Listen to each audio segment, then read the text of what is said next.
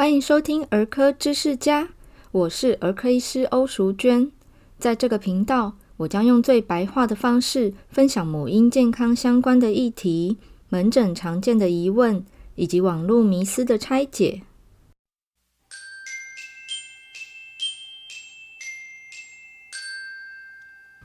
欢迎回到儿科知识家。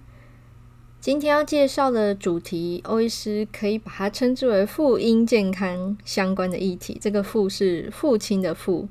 原因是今天的主题呢，其实是一个爸爸点播的。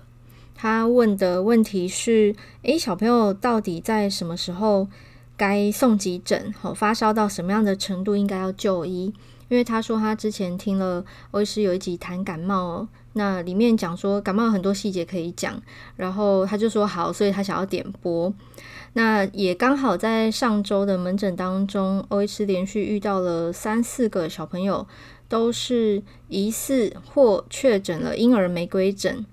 因此我们今天要利用这个婴儿玫瑰疹的疾病介绍，顺便带到这个发烧的卫教。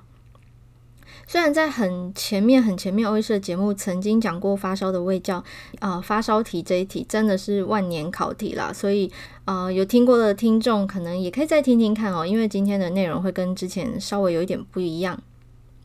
我们今天首先讲一下这个婴儿玫瑰疹，为什么叫婴儿玫瑰疹？顾名思义，就是它好发在婴儿的身上，那会产生的疹子被命名为玫瑰疹。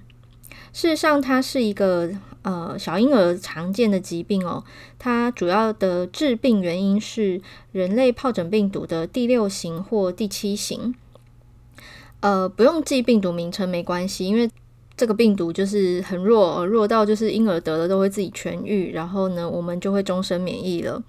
那我刚刚讲第六型或第七型嘛，也就是说，有人得了六之后又得了七，那他可能就会得两次玫瑰疹。不过这个是非常少数的状况啦，大部分的小婴儿得过第六型之后，他产生抗体，下一次再遇到第七型的病毒的时候呢，其实他已经有抵抗力了，所以他可能就不会高烧了。那它发生在六个月大到两岁大之间的小小孩是比较常见的，偶然我们会见到呃超过两岁才得玫瑰疹的孩子，但他是比较少数哦，因为八成两岁以前的孩子他们都得过了。其实也有一些家长也会说，哈，我我怎么觉得我家姐姐没有得过玫瑰疹，为什么今天弟弟会得？原因是呃，其实得到玫瑰疹的病毒的孩子呢，他不一定会用很经典的玫瑰疹的症状呈现。大概比较经典的呃人数呢，大概只有不到三成，也就是说超过七成的孩子得了玫瑰疹，家长也不知道哦。它的经典症状有哪些呢？包含了发高烧，而且是突然的发高烧，说烧就烧，前前比如说上午还好好的，然后到下午就突然烧了起来。啊、家长通常会是因为小朋友稍微精神。活动力下降了一点点，然后觉得好像看起来怪怪的，不然量个体温哦，然后才发现发烧。也就是说，其实孩子在呃这个发高烧的过程中，他的精神跟食欲其实蛮正常的。那大部分都是只有高烧吼，大概烧到三十九甚至是四十度这样子的高温，可是却。精神食欲还不错，有点反常吼。一般我们都会说高烧的时候，孩子会精神食欲下降才对。可是玫瑰疹的孩子，他们常常是明明发高烧，可是看起来一脸正常，并不会一脸病容。那可能会有的症状呢，大部分没有，但是少部分的孩子可能会有微微的拉肚子的现象。那如果带去给医生检查，好的，带来诊间给我们儿科医师看的时候呢，我一听到他在家里烧到三十九点八，诶，可是这孩子坐在我面前，他精神看起来很好，甚至对诊间桌子上的玩具啊、药品的 sample 会会想要拿来玩哈。我们他也说诶去伪真，像这样的孩子，呃，基本上我心里就是大概会第一个冒出来的诊断名称就是婴儿玫瑰疹，尤其是他的年纪是符合的时候。那帮他检查身体，仔细看喉咙，诶，有时候就会看到说他喉咙有一点点的红红的发炎的状况。那可是为什么我刚刚说疑似？我刚刚说上周疑似嘛？原因是玫瑰疹的诊断是一种事后诸葛的诊断，就是说我们没有办法在当下立刻说它一定是玫瑰疹，我们都要等到它烧一烧，后来呢烧自己退了，然后长出疹子了，才有办法确诊说哦，这个是玫瑰疹。通常呢，它会烧个三到四天哦，少数会烧到五天，都是这种高烧哦，三十九度这种高烧啊。可是就是精神食欲都还不错哈，活力都还不错。然后它会突然就自己退了，退了之后呢，可能过个不到半天，甚至是退烧的同时，就会发现它的躯干、它的肚皮上面有一些粉红色的疹子，淡淡的粉红色的疹子，就是它命名为玫瑰疹的来由。那这些疹子呢，其实是呃寂静无声的出现，又寂静无声的消失。嗯、它是一个不痛不痒，也不会留疤痕的疹子。通常出现在躯干，有时候会跑到脸上，比较少分布在全身。也就是说，四肢比较不容易长出玫瑰疹哦。少数的孩子才会全身长满玫瑰疹。那得玫瑰疹，其实大家都可以松一口气，包含我们医生都是。因为它是一个几乎没有后遗症，它会自行痊愈的病，所以我刚刚有讲到一句话说，这个病毒有点弱哈，就是小婴儿都可以自己痊愈，它是我们人的抵抗力可以轻易的去移除掉的一个病毒，基本上它没有疫苗，也没有特效药，可是它就是还还蛮 easy 的，就是小婴儿自己都会好哦。不过它是会传染的，所以如果家中有两个以上的幼儿的话，一个得了玫瑰疹，呃，假设另外一个年纪没有相差太远的话，他还是有可能会被这个生病的孩子传染的。所以呢，要帮孩子戴上口罩，好阻隔这个飞沫传染。好，我们刚刚这样拉拉杂杂了，讲了很多哦，欧医师帮大家呃简单整理一下，婴儿玫瑰疹好发在半岁到两岁之间的孩子。那它通常会是突如其来的高烧，烧到三十九甚至超过四十度都有可能。但是小朋友的精神、食欲、活动力通常都是正常的。可能有少数的孩子会有一点点拉肚子的现象，但是大多数是完全没有症状，哈，呼吸道症状是完全没有的。那他们会在烧了大概四天左右呢，就自行退烧，接着马上就会跑出一些粉红色的疹子，不痛不痒。那疹子。不会留疤，也不需要擦药，它会自行在两到三天后消失。那整个婴儿玫瑰疹的病程呢，大概就是五到七天，小朋友会自行痊愈，即便没有吃退烧药，都会痊愈哦。所以大家可以不用太担心哦。那我们在音乐过后呢，会介绍另外一个也是小婴儿常见的发烧的原因，好，它是需要治疗的。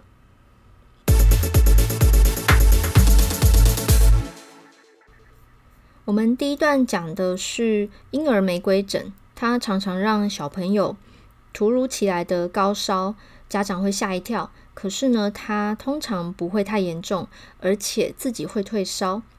那我刚刚有说，它是一个我们诊断上面有点事后诸葛的病嘛，在疾病初期，只有发烧前两天的时候，只能猜测。可是小婴儿发烧原因百百种啊，我怎么可以肯定说一定是婴儿玫瑰疹呢？所以通常欧医师在呃问诊问完，然后身体检查完之后呢，我还会怀疑另外一个疾病哦，也是很常见在一岁上下的小婴儿。这个疾病是泌尿道感染。前面有提示大家哦，这个疾病需要治疗，原因是泌尿道感染是细菌的感染。细菌，讲到细菌，大家如果有印象的话，我们以前讲抗生素那一集的时候有提过，小朋友生病会需要用到抗生素，就是有细菌存在才有必要用抗生素。所以泌尿道感染它就是一个需要用抗生素的治疗，哦，很经典的一个病哦。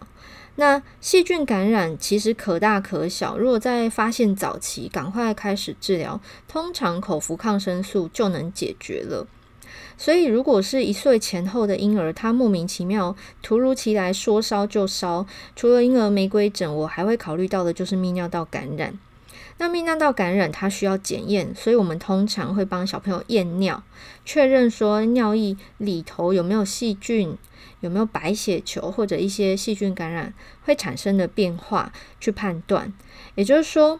当这个孩子来到我的面前，我怀疑他的高烧。背后可能的原因有：第一个是婴儿玫瑰疹，第二个我会想泌尿道感染，那第三个我同时也会问家属说：诶，家里附近有没有人生病？好，例如说呃周末刚过啊，然后他才见过什么撒介公之类的。诶，事后撒介公的家人来电说：哦，他得了流感哦，那这样子我们就会合理怀疑这个婴儿也有可能被他传染了流感，造成他的突如其来的高烧。那如果没有这种很明确的接触史，也没有正在读幼稚园的哥哥姐姐，或者是呃接触过的表哥堂姐之类的，我们还是要排除一下有没有可能是泌尿道感染。因为泌尿道感染、细菌感染，它一定要用抗生素治疗。如果没有好好治疗的话，万一这个细菌往上爬行，讲爬行很奇怪哦，但是啊、因为泌尿道感染比较常见的细菌呢，是肠杆菌，哈，最有名的就是大肠杆菌啦。那这一类的杆菌呢，它结构上面是有鞭毛跟纤毛，然后它会就是在我们的泌尿道里面吼，很像爬行，就是逆行而上，从尿道进膀胱，然后逆着输尿管上去到肾脏。万一这个细菌跑到肾脏去，会造成小婴儿肾发炎，严重的话，甚至有可能肾脓疡，伤害到肾功能都有可能。啊、最最最严重，没有好好治疗的话呢，这个肾脏的实质是有可能会萎缩的。所以在儿科医师的眼中呢，泌尿道感染是一个大事，尤其是当它发生在婴儿身上的时候。除了这个细菌要用抗生素杀掉之外呢，其实我们心里还有想的一件事情是，如果今天这个婴儿小于一岁，那其实他在被我们完整完成这个抗生素疗程之后啊，我们会帮他转诊，转诊到大医院去安排进一步的影像检查，比如说肾脏超音波。因为这些泌尿道感染的病童，他们当中有一部分其实是呃泌尿系统的结构有一些异常，有逆流的情形。那这个结构异常用细菌感染、泌尿道感染来表现，如果没有找出原因的话，其实下次他还是很容易会感染。那这些再感染背后的原因是我们称之为膀胱输尿管逆流的结构上的异常。那这个病啊，事实上它可能会需要开刀治疗哦。它有分程度啦，比较轻度当然是不用。可是如果是比较重度的话，它因为会造成小朋友反复的尿液逆流，所以造成了反复的泌尿道系统的细菌感染，所以会需要开刀治疗哦。那如果是轻度的，有可能只是追踪，也有可能是呃服用抗生素来预防。好，所以一岁内婴儿泌尿道感染，事实上我们会呃比较高度警戒，因为会需要转诊做一些进一步的检查，去确认说他有没有泌尿系统结构上的异常哦。所以讲到目前为止，大家认识了两个疾病是会造成小婴儿。没有症状、无声无息的突然发高烧，第一个是婴儿玫瑰疹，第二个是泌尿道感染。其实一岁内婴儿发烧的原因太多了，除了前面讲的第一个是病毒感染，第二个是细菌感染之外，还有好多种其他的病毒跟细菌都有可能让小婴儿生病发烧。其实大家去翻儿童保健手册，你去看他打预防针的那么多针哦，仔细。看看里头在预防哪些细菌或病毒。事实上，那些如果没有打预防针，而小婴儿真的感染到的话，几乎每一种都会让他发烧。所以这就是为什么我们国家的这个疫苗的政策这么齐全，而我们儿科医师会这么认真的去呃提醒大家哦，要按时接种疫苗。原因就在这边，就是它是一个明明打一针就可以预防的事情，哈，省掉整个比如说一周的生病的病程，甚至是有。危险并发症要住院，甚至进加护病房的一些疾病。在音乐过后呢，欧医师会回到今天的主题，就是回答这个爸爸的问题哦。关于发烧，什么时候该就医，什么时候该送急诊呢？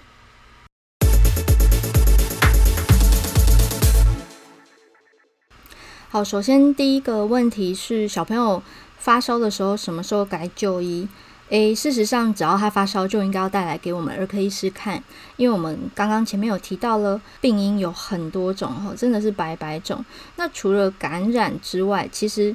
感染只是最大宗啦，就是大概九十九 percent 的状况都是因为感染，那绝大多数又是病毒感染，哈，只有少数是细菌的感染。可是剩下的那一 percent，呃，欧医师自己其实就有遇到过，比如说呃，免疫系统出状况。比如说，可能背后有癌症哦。我曾经在急诊就遇过小朋友，他发烧，然后呃，因为来急诊嘛，所以我们看他这是真的一脸病容，所以有帮他做呃检查，其中包含了抽血，结果抽出来就白血球爆高，后来证实他是一个癌症。所以不管是婴儿还是学龄孩童还是青少年，当他有发烧的状况，就必须要带来给儿科医师看。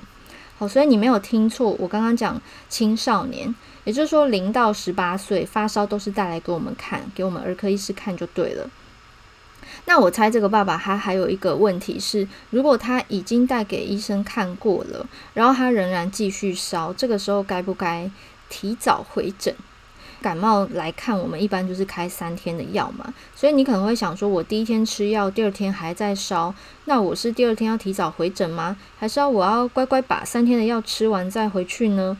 那这就看年纪哦。如果是学龄前，也就是说六岁以下。六岁以下的孩子，因为他们免疫系统还没有很健全，所以真的是随随便便的感冒都很容易让他发烧。那这也常常造成爸妈焦头烂额，就是这烧到底是疾病正常的过程，还是我应该要提高警觉？我不敢睡觉，整夜一直量体温才对。事实上，如果孩子本身没有特殊的疾病，例如说免疫系统有状况的疾病，肝脏、肾脏、心脏。肺脏或脑部的中枢神经系统的疾病的话呢，事实上，呃，一般感冒的发烧都不用太紧张。你只要是给儿科医师看过，并且有按时服药，而且有多多补充水分，让孩子身体水分充足的话呢，他的整个疾病过程这样烧烧退退，基本上五天之内都还算合理啊。吼，只有少数的病会烧。超过五天，不然大部分都是两三天，顶多四天就退烧了。呃，少数的病这边举例，好像刚刚我们讲那个婴儿玫瑰疹，它就有可能烧到第五天，或者我们刚刚讲泌尿道感染，如果你没有抗生素治疗，那第五天、第七天它都会继续烧。那还有另外在孩童身上才会看得见的一个叫川崎氏症，吼，它也会烧超过五天。另外像是腺病毒。哦，有人昵称它“烧酒鸡”，就是因为这只病毒它也很容易让孩童烧个六天都有可能。我们临床上有遇过烧八天的，都已经住院了，然后检查到最后发现居然是腺病毒这样子。好，所以少数这几只之外的病呢，几乎都是五天内解决，好，一定会退烧。那如果你才第一天发烧就带来看，然后他第二天继续烧，可是呢，他精神食欲还算 OK，都还有平常的一半以上，水也都有喝，那吃的药烧都会退哦，而且退烧的时候精神都不错，这样子叫做正常。好，异常的状况就是退烧了之后，仍然精神很差，哦，整个人萎靡不振，一脸病容，然后呃，甚至是有一点意识不是很清醒的，或者是他会一直呕吐，哦，或者他发生热痉挛。如果是这样的情形，那当然要提早回诊。那么第二题，爸爸问的是：诶，我什么时候应该要带去挂急诊，或者是应该要去大医院看？哈，不能只在诊所看了。第一个状况就是，你来诊的时候，你可以问你面前的这个医生，因为他看过你的孩子的状况，有检查过了，所以他最了解这个孩子他可能的病程。那如果你问他可能的病程，然后他回答了你，诶，可是回家之后孩子的状况跟医生的预测不一样，那这个时候有可能就是超乎我们预期的事情发生，你当然是可以提早回诊，或者是半夜挂急诊。那第二个状况就是，当你已经看了你面前的医生，你已经看两趟了，哦，甚至你就觉得我怎么一点改善都没有，哦，你决定要去第三趟的时候，这时候你就可以考虑说，我第三趟是不是要去大医院看？那当然还是要看状况。像我刚刚举例那个腺病毒啊，它就是会烧很久。你第三趟去大医院看，事实上医院的医师可能真的会帮你做检查，甚至呃帮孩子抽血。可是最后很有可能是白挨那一下，甚至不止抽血，有时候不止一针嘛，白挨好几下的针吼。因为呃这些特殊的病就是会烧那么久。但是少数状况，呃你只要一遇到，不管是白天黑夜，一一律挂急诊。比方说，小朋友很喘，异常的喘，然后他脸色发白，整个苍白，或者是唇色发紫，哦，这种有缺氧的情形，一定是立刻挂急诊的，这个不用等吼。或者我刚刚讲到那个发烧，我有讲到这个抽搐、抽筋，好，这个热痉挛的发生也是我们会建议直接挂急诊，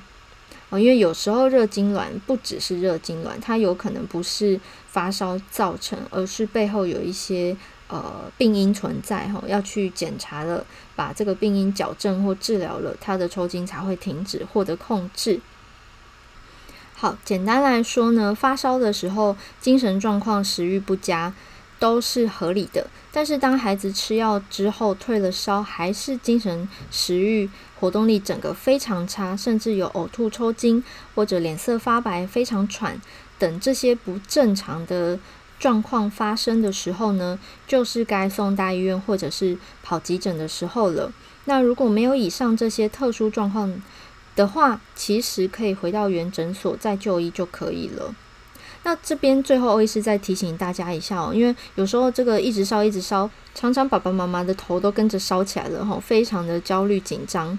那忧心忡忡的状况下，常常会一直给。孩子退烧的各种处置，例如说吃完退烧药，同时贴退热贴，还是没有退，就给他退烧塞剂了。我常常在临床上遇到的是这个退烧的使用过量的问题。哦，曾经遇过家长说，他连续用了两种退烧方式之后，在半夜量到孩子体温降到三四点八，他快吓死了。哦，所以。过度的使用退烧药对孩子的身体反而是有害的，真的是要小心谨慎的使用。那也切记避免使用到我们成人在用的退烧药品，因为有时候我们成人用的呃一些药啊是含有阿司匹林或者是含有水杨酸，那这两类的药在孩童身上很容易发生雷氏症候群，是一个很不好的事情哦。所以请尽量避免呃过分的使用退烧药。我之前有讲过啦，小朋友在发烧的时候，最重要的事情其实是补充水分，而不是马上给退烧药。好，以上是今天的节目内容。如果您觉得实用的话，欢迎帮我分享给周遭的亲朋好友，尤其是周遭有新手爸妈的朋友们。啊、我有接收到一些回馈，是新手爸爸回馈的。他说非常的实用，很感谢呃分享给他的人。好、所以你们的分享真的是非常有意义的。那也欢迎大家帮我到 Apple Podcast 留下五颗星的评价以及你的留言。那有想要听的其他题目的话，欢迎到我的粉专或 IG 私讯给我。那我会把链接放在今天节目的说明栏里面。好，那我们下次再见了，拜拜。